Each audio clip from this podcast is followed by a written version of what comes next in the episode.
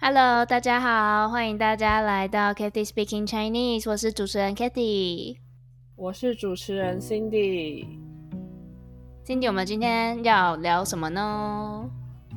哇，今天要聊的主题应该最近大家都很有感吧？因为呢，我们今天要聊的就是这几天发生的地震。嗯，对，大家应该都有感受到周末那个地震非常的大吧？有很多人说，其实这一次的大地震让大家想起当年的那一个史史上最著名的那个大地震嘛。对，九二一大地震。那这是发生在什么时候啊？啊，哇，这个在很久以前呢，这是我们还很小的时候吧？你那时候出生了吗？我那个时候两个月而已，因为九二一大地震是一九九九年的九月二十一号。发生的，我真的是才出生两个多月而已。那根据我爸妈的记忆，他们说地震来的时候呢，他们就赶快抱着我冲出家门，什么东西都没有带。之后地震停了，但是还是有一些余震嘛。可是他们就因为担心还这么小的我回去家里会不会有危险，所以他们就抱着我在车上睡了一整晚。你们还有机会跑跑出去哦！我们家那个时候是，呃，楼下铁卷门就是整个被震到，就是摇不就用不起来。然后据说我爸是从二楼的那个阳台跳下去一楼开门。我的天哪！二楼从从二楼跳下去，直接跳下去。他那个时候就是我们家的车停在一楼的。就是门口那边，然后他就直接对着那个车，他就跳到车顶下去。那个时候他都还就是身手矫健，就还可以跳得下去。听说啦，听说他真的是跳下去，然后好像不知道用什么锯子吗？然后锯开那个铁卷门，好像变形了还是怎样，就上不去。真的假的？听起来好像那种亡命关头会出现的场景哦。据说那个时候九二一刚发生那段时间，很多人住高楼大厦不敢回家睡觉，都都在公寓呃公园里面就是扎帐篷就睡了这样。嗯，不过这个也很好理解啦，住高楼的人不敢回家睡，因为我们对九二一都没有。太深的印象，所以就只能靠当时长辈们的记忆来去模拟。如果这个发这个地震发生的时候会怎么样？呃，怎么讲？就是我们求学的这段期间，应该还是有陆续发生过一些我们自己也有感的地震吧。真的，台湾地震是真的非常非常的多，我觉得这是已经算生活的一部分了。所以啊，我们小时候就会有那种防震演练，从幼稚园到高中都有，大学有没有我忘记了。但是我有印象的是，国高中的时候真的还蛮常有这种防震演练的。嗯哼，对，印象比较深刻应该是国小吧，就是我们不是都被要求说要躲在那个。很小很狭窄那个书桌下面，其实根本就真的，只要你稍微长得比较高一点的话，基本基本上就是一定躲不下去。那个感觉就是你可以藏得了头，身体就藏不藏不了，就是一定会有一些地方是露在外面。而且我觉得这种防震演练呢，好像。对小朋友来说，比较像是玩的性质吧，因为他们可能也不太知道真的地震来了要做什么，然后你就叫他们照着流程走，走过一遍，那他们可能也不会记得真的地震来的时候要做出什么反应。对啊，可能能躲的地方就是赶快躲到 有储藏食物的地方吧。如果万一真的受困的话，至少还有食物、水啊可以。供应自己一段时间。对啊，那新地那个时候地震来，你都在做什么？嘿，其实我我不知道是不是大部分的台湾人都跟我一样。其实我地面对地震来的时候，我只是稍微喊了一下有地震，然后就很淡定，就是我完全没有 没有什么说想要马上跑啊、大叫啊，什么都没有，就是很淡定。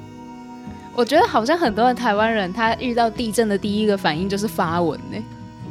他们会在那个 Line 的群组，然后 D Card 还有 PTT 三个版上面，可 是其实，在其他国家的人看来可能会觉得很好笑，为什么地震来的时候你要在网络上面发文？嗯，我觉得这件事情也可以反映出大家还蛮看待这件事情已经习以为常嘛，地震这件事。嗯。它就是真的已经是生活的一部分了。我很好奇的是，就是地震要多大你才会想要跑，或是才会想要真的觉得我一定要做点事情，不然我会完蛋。可能像上周末那个地震啊，刚好我是在一楼吧，所以我会觉得说，这个就是这个情况好像还没有到说我一定要马上现在马上跑的感觉，然后。我觉得可能是看持续的时间长短嘛。当它摇可能超过，我不知道，可能就是持续一段时间，然后你感觉有一种前后左右感觉都有摇过之后，你就会觉得这地震真的蛮好像蛮危险，就是好像我应该要赶快想办法打开门啊，至少打开门留个通道啊什么。那哪一种地震是比较危险的啊？是前后左右摇的危险，还是上下的危险？我好像没有感受过上下那一种，哎，我比较常感受的可能就种前后左右这种。对，因为我印象中我没有感受过上下，但是听我爸妈说九二一的时候是上下，就你在呃搭云霄飞车的感觉。哦，你说整个人感觉就是会飘起来这样吗？就是被震飞的感觉？对。我们体验过的都是左右比较多了，前后左右三百六十度，但是前后左右就也觉得蛮可怕，就是了。嗯，无法想象说当年他们到底是经历了多么恐怖的一个地震，又是在晚上吗？对，因为九二一会造成这么大的伤亡，其实有一部分的原因是因为它发生在凌晨，如果是发生在白天的话，可能。逃跑的人就会有比较多。嗯，对啊，有些人在那种三更半夜的时候，大家基本上就是在睡觉，有时候睡得熟了，可能那个不太会去察觉到。嗯，那新地有什么地震来的时候发生的小故事吗？我觉得可能都是一些想起来会觉得有点好笑的事情。吧，比如说，可能是你地震来的的时候，你正在洗澡，或者说你正在上厕所，就是那种走不开的时候，你到底要不要抛弃你的形象，就冲出去那种感觉？对我记得有一次是我在高中的时候嘛，然后那一次好像真的就是也摇的蛮大的，然后呃那时候我就刚好在上上厕所。然后我那时候就在想说，就是它已经摇持续一段时间了，我就在想，我到底要赶快，就是 我到底要做什么？就是我要赶快，就是结束上厕所这个过程，然后跑出去，还是 继续在这里上厕所？就是有种命运二选一的感觉。上厕所这真的是有点为难呢，你跑也不是，不跑也不是。对啊，然后还有什么？呃，我有听过老师分享很很有趣的事情啊。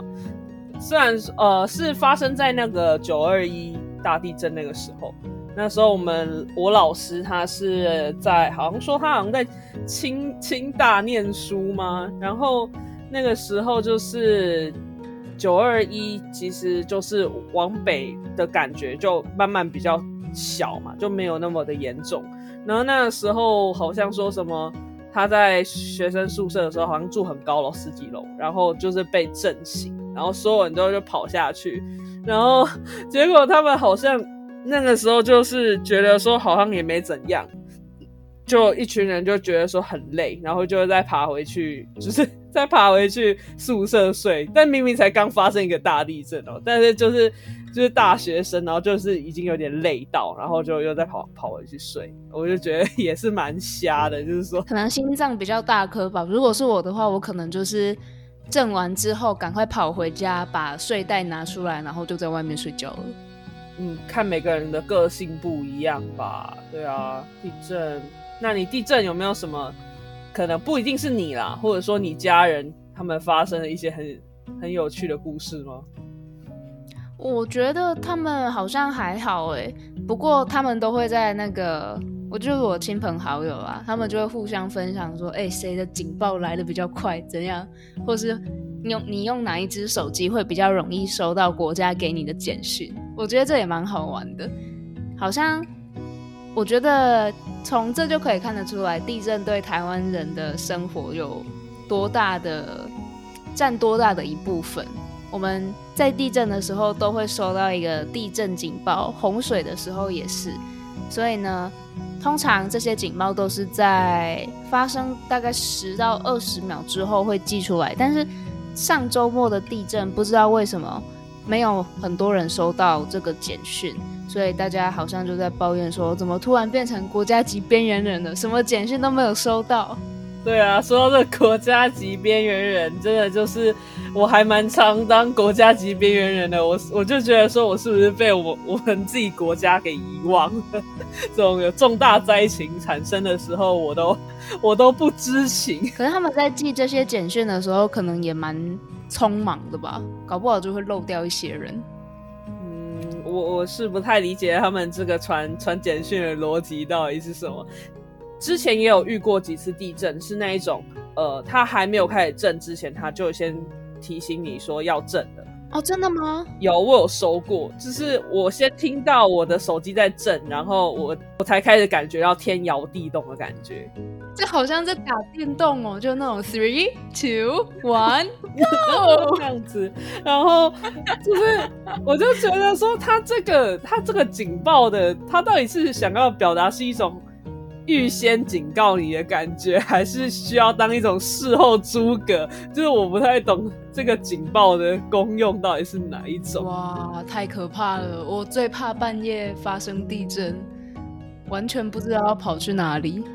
但是蛮妙的一点就是说，那那一天虽然说我自己觉得也晃的蛮大力的，但是好像感觉跑出来的人也不是很多，所以我就真的觉得好像。台湾人已经很习惯这种地震了嘛？就是，即便说它是发生在半夜，好像大家也就是非常淡定的，就照样睡回去，也不太会说我要赶快逃生这种感觉。还是说大家都太厌世了，就是想说啊，没差了，死了算了。你说烂命一条吗？反正死了就算了。不过我是觉得，像我那时候住宿舍是住在大概八楼吧。